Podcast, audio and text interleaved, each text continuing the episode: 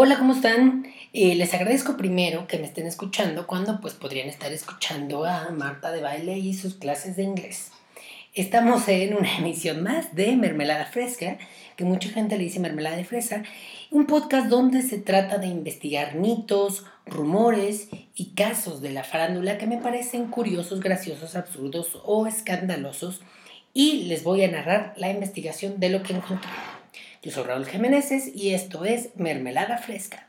Comenzamos. Mermelada Fresca. Cuando era niño me vestían muy seguido de charro, porque era de Jalisco, porque tenía que preservar los valores de la familia, y recuerdo que una vez vestido de charro mi papá me puso un video de 1976 donde salía Alejandro Fernández de niño vestido de charro. Su papá, Vicente Fernández, lo sube al escenario y le pide que cante una canción. El potrillo, que en ese entonces era un pony, el ponillo, se pone a cantar y en algún punto de la canción se le quiebra la voz y termina llorando. Y ahí me di cuenta que Alejandro Fernández era gay. Que no, no es cierto. Eh, como sabemos, Alejandro Fernández se volvió muy exitoso en los 90 y principios de los 2000 porque estaba reivindicando el género ranchero y eh, pasó de la época oversized, pantalones rotos y pisados, a la época de eh, pues, usar sus skinny jeans, todo skinny fit, porque han visto cómo se pone ahorita Alejandro Fernández sus trajes de charro. O sea, parece que se le encogieron al meterlos a la secadora, o ya los pide así apretadito, apretadito, apretadito, apretadito. Dijo, ya mejor hágamelos en malla, ya en mayón hágamelos todos. Bueno, pues ahora Alejandro Fernández es una señora con canas. Una señora respetada, no tanto como Miranda Priestley, eh, sino más bien como estas señoras que usan un chorro de canas, o sea, que usan, se dejan las canas, luego se hacen el pelo para atrás, para atrás, como tipo el doctor Chapatín. Así, así está el Alejandro Fernández, ¿no? Eh, todo peinado, pero con su trench coat bien guapa. Pero bueno, eh, un mito que siempre ha rondado la carrera de Alejandro Fernández es el hecho de que si es homosexual o no. La gente quiere saber de alguna forma, ¿no? La, gente es morbosa y quiere saber si Alejandro Fernández sabe qué es desde Gallola, si le gusta la cerveza light, si se sabe las coreografías de jeans, eh, si se mete cosas en la... O sea, quiere saber todo, ¿no? Este, que estaría bueno que se supiera las coreografías de jeans. Así que cantará de pon tus manos otra vez entre las mías, ven y dime que me amas. Que canto de verdad, ya evito, o sea, tengo que evitar cantar. este, bueno, pues dicen que estudiaba, cuando era niño estudiaba en el Colegio Cervantes de Guadalajara, y que desde niñito invitaba a muchos amiguitos a quedarse en su casa y hacían cosas como andar desnudos en la alberca o bañarse juntos en la regadera eh, es cosas como de Michael Jackson. Pues cuando eres niño, qué pedo, ¿no?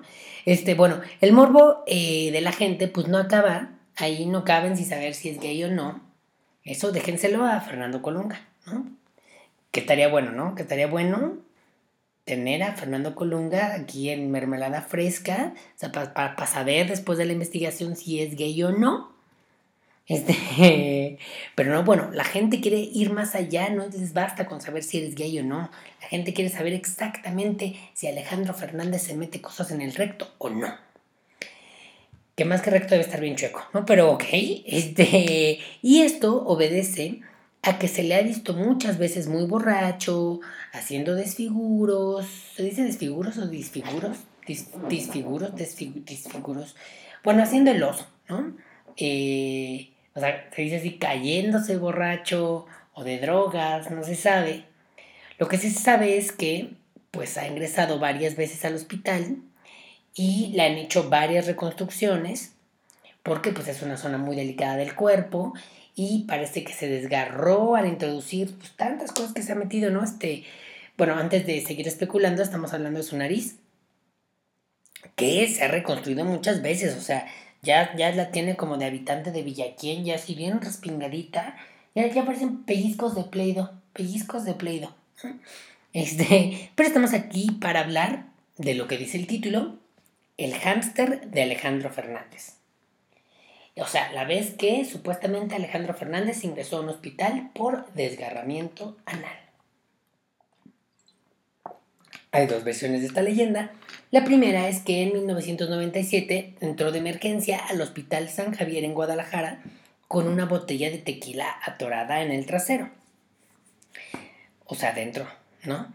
Este, hay otras personas que aseguran que no era una botella de tequila, sino de Sol Brava, la cerveza. Y no estaba nada más ahí la punta, no, sino tenía toda la botella, o sea, de tamaño caguama, o sea, como de 10 centímetros de diámetro. Y como sabemos, porque todos vimos este video viral que se llama One Guy, One Jar, al introducirte un frasco o una botella, pues se crea un vacío que hace presión y hace que se reviente. Obviamente pues, lo pasaron a emergencias, a un área muy privada. Eh, se dice incluso que un piso completo del hospital fue reservado para que nadie se enterara, lo cual me parece pésima idea porque es llamar más la atención, ¿no? Si yo no sabría nada, diría, pues X, ¿no? Pero si hicieron todo un piso es como, ay, pues ¿quién, ¿quién entró? A ver, investiga. Y ahí, ¿no? Pero según esto, los doctores firmaron un NDA, un NDA, ¿cómo se dice? Un No Disclosure Agreement.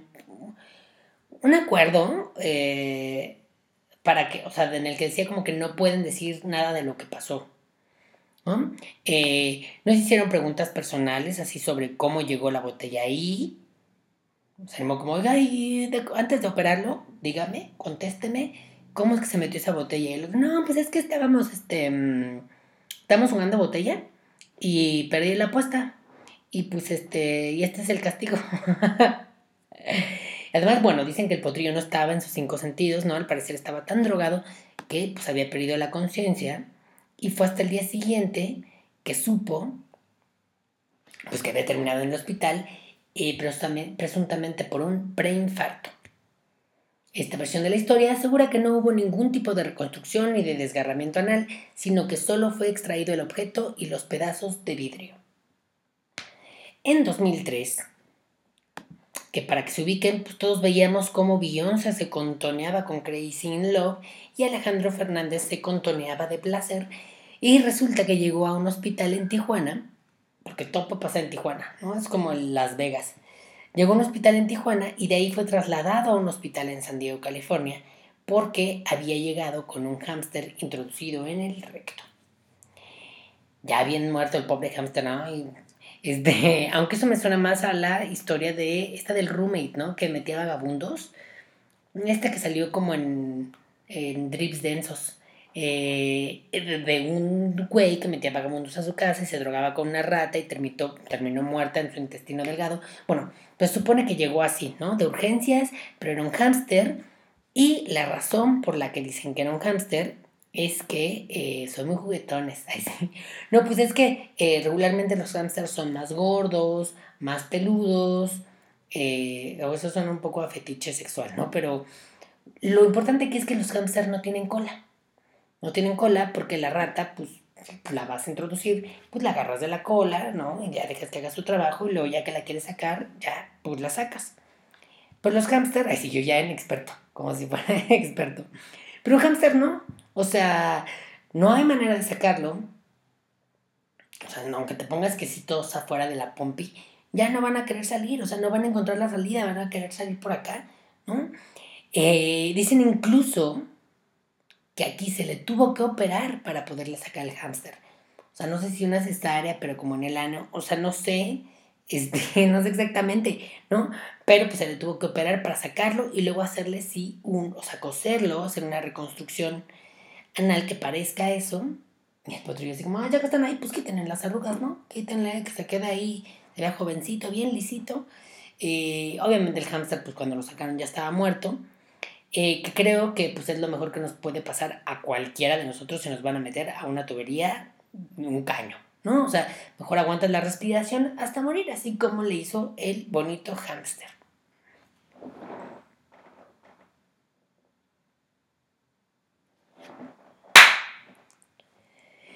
Se supone también que esta fue la ocasión en la que alguno de nuestros conocidos o familiares estuvo presente, ya sea en el hospital o en la operación ¿no? Porque todas, muchas personas, ya todo el mundo sabe, ¿no? Dice, o saben o conocen a alguien que le consta este suceso en el que pues, metieron a Alejandro Fernández en el hospital, ¿no? Por un hámster. Bueno, varios kilos después, ya en 2013, a 10 kilos después, eh, que para el potrillo fueron como 20, porque pues de por sí usan las cosas apretadas y luego...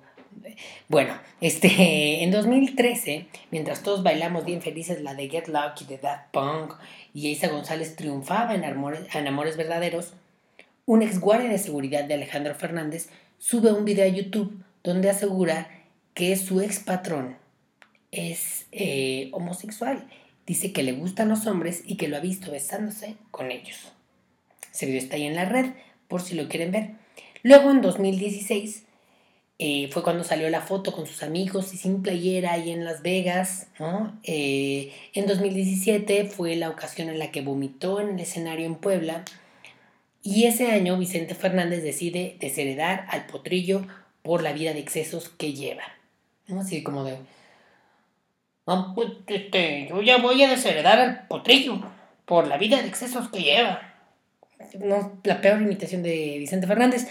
Eh, finalmente, en 2018, asusta, o sea, hace dos años, asustó a unos pasajeros de un avión al hacer un vuelo transatlántico y empezó a gritar así, vio un accidente de avión en el celular y empezó a decir como, ojalá que no nos pase lo mismo, así enseñando la imagen del accidente aéreo a los demás pasajeros. Esto acaba de pasar, ¿no? Él en Destino Final 1, bien, bien, bien, este, prediciendo el futuro. Pues, ¿qué tal? ¿Cómo ven? ¿Ustedes creen que esto sea real? Yo digo que si el río suena, es que agua lleva. o seguramente todo es así como súper exagerado. Mi teoría es que Alejandro Fernández eh, saldrá del closet una vez que se haya muerto Vicente Fernández, ¿no? Porque, o sea, no hay manera, o sea, si es gay o no es gay, ni modo que lo diga, no lo puede decir porque imagínense tener un papá como Vicente Fernández que diga que prefiere estar muerto que recibir el hígado de un gay, ¿no? Porque no se vaya a contagiar. Y pues de estar bien cañón, o sea, y también está cañón que muchas señoras digan, uno, que se cansó de las mujeres, ay, se cansó de las mujeres y empezó a probar con los hombres, así como se volvió gay, ¿no? Y dos, pues que las personas que creen eh, la teoría del hámster y la botella piensen que la gente gay pues, se baja por ahí por la vida metiéndose cosas en el ano. O sea, sí, pero pues no todos son tan extremos, o sea, tampoco tiene que ver con su sexualidad, hay mucha gente heterosexual que también hace esas cosas.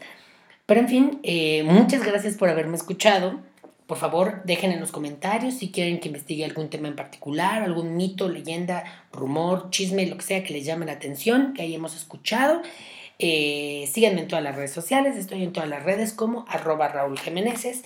Y agradezco a mis mecenas de Patreon, que hasta ahora solo es Diana Cobos. Y por si usted se quiere meter a mi página de Patreon, eh, pues métase, coopere y recibirá contenido exclusivo y muchos beneficios. Eh, muchas gracias de nuevo. Hasta la próxima. Chao.